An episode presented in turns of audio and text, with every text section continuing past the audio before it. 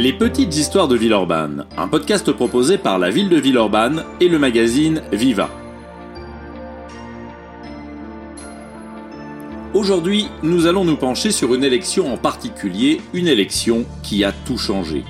En 1884, la Troisième République change du tout au tout la manière de choisir le maire de la commune. Récit d'une petite révolution, ou presque.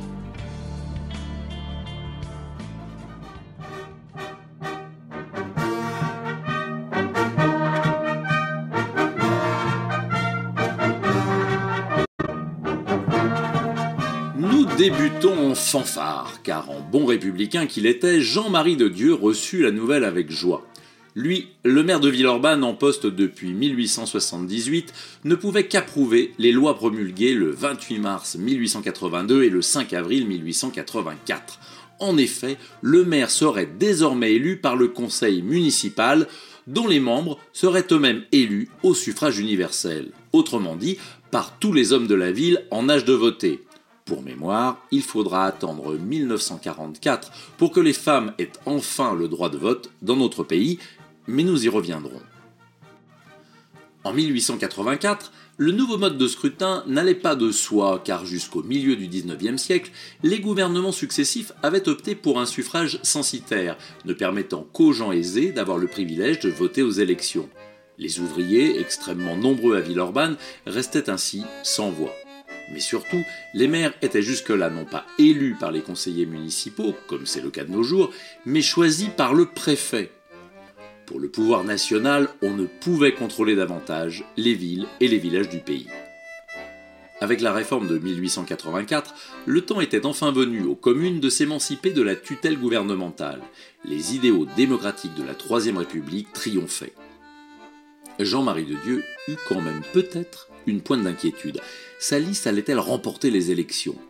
La réponse n'allait pas tarder à venir car le renouvellement des municipalités était prévu pour mai 1884, soit juste après la publication de la loi.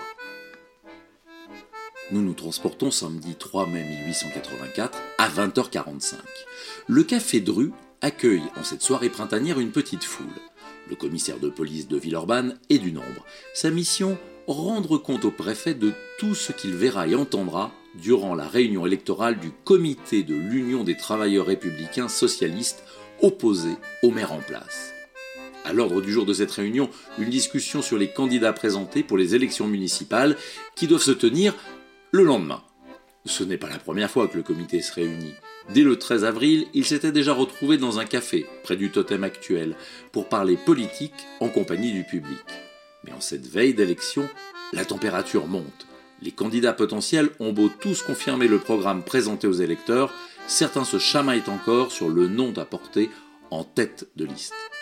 Il en est aussi qui critiquent vertement le bilan de la municipalité, et donc de Jean-Marie de Dieu. Le commissaire de police note scrupuleusement les principaux griefs. Je me suis procuré le tableau du budget des recettes et des dépenses de la commune de Villeurbanne de 1882 et 1883, dit un participant. Pour éviter à l'avenir une pareille dilapidation des finances, il faut, citoyens, voter tous pour les républicains que l'on vous présente.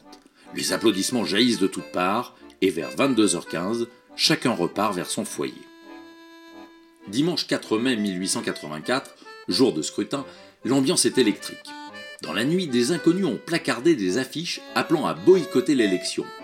Conservez vos bulletins pour bourrer vos fusils, protestez, agissez, propagez par tous les moyens l'esprit de révolte dans les masses.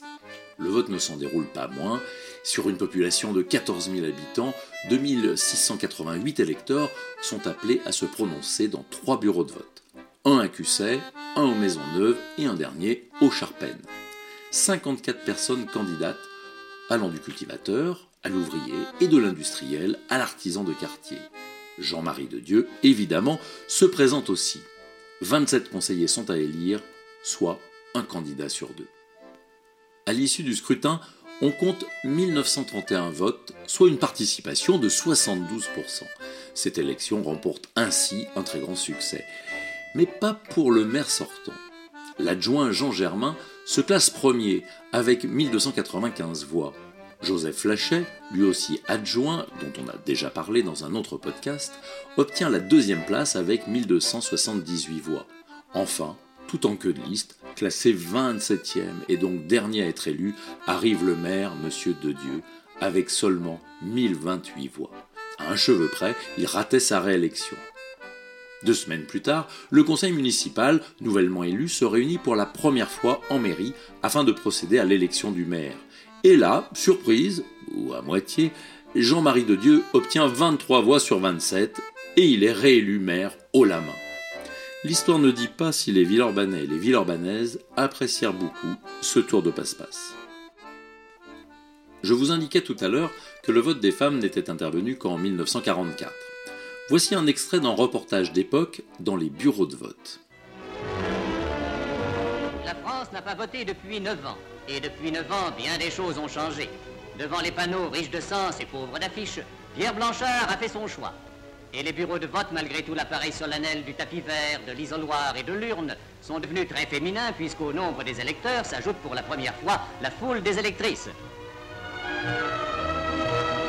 Au hasard des quartiers, voici Jeanne Boitel, impassible. Et Marie Dubas, souriante. Madame Joliot-Curie, pour un seul instant, a quitté son laboratoire. Voici la compagne d'un martyr de la résistance, Pierre Brossolette. Toute la France, avec conscience, a voté.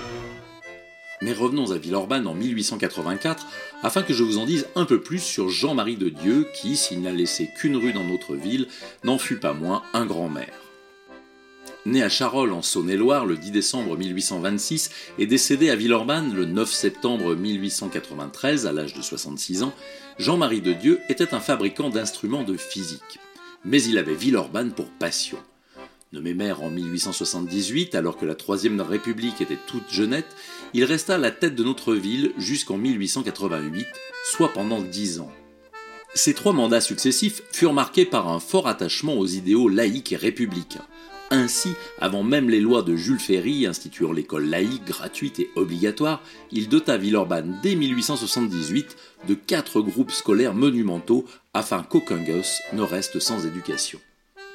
C'est à lui que l'on doit aussi en bonne partie la réalisation du cours Émile Zola, un chantier titanesque pour l'époque, et la modernisation de la ville à grands coups de réverbères au gaz et de télégraphe.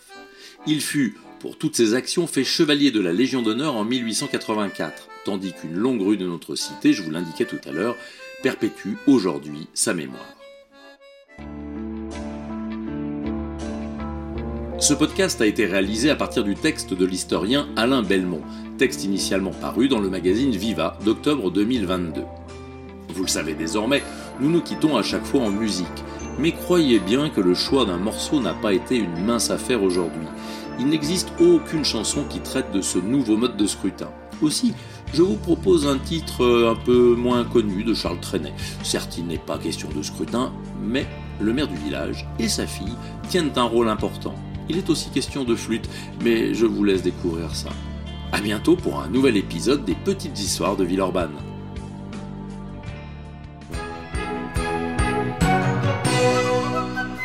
Dans les fêtes de village, la musique faisait rage, il m'en souvient encore. J'allais à l'espadrille, danser avec les filles dans un joli décor. Parfois sous la tonnelle, j'entraînais une belle dans l'ombre de la nuit. En lui disant petite, viens près de moi bien vite, ce soir tout est permis. Un jour au clair de lune, je file avec une brune à l'écart du petit bal. Elle était bien charmante, mais elle était tremblante, après tout c'est normal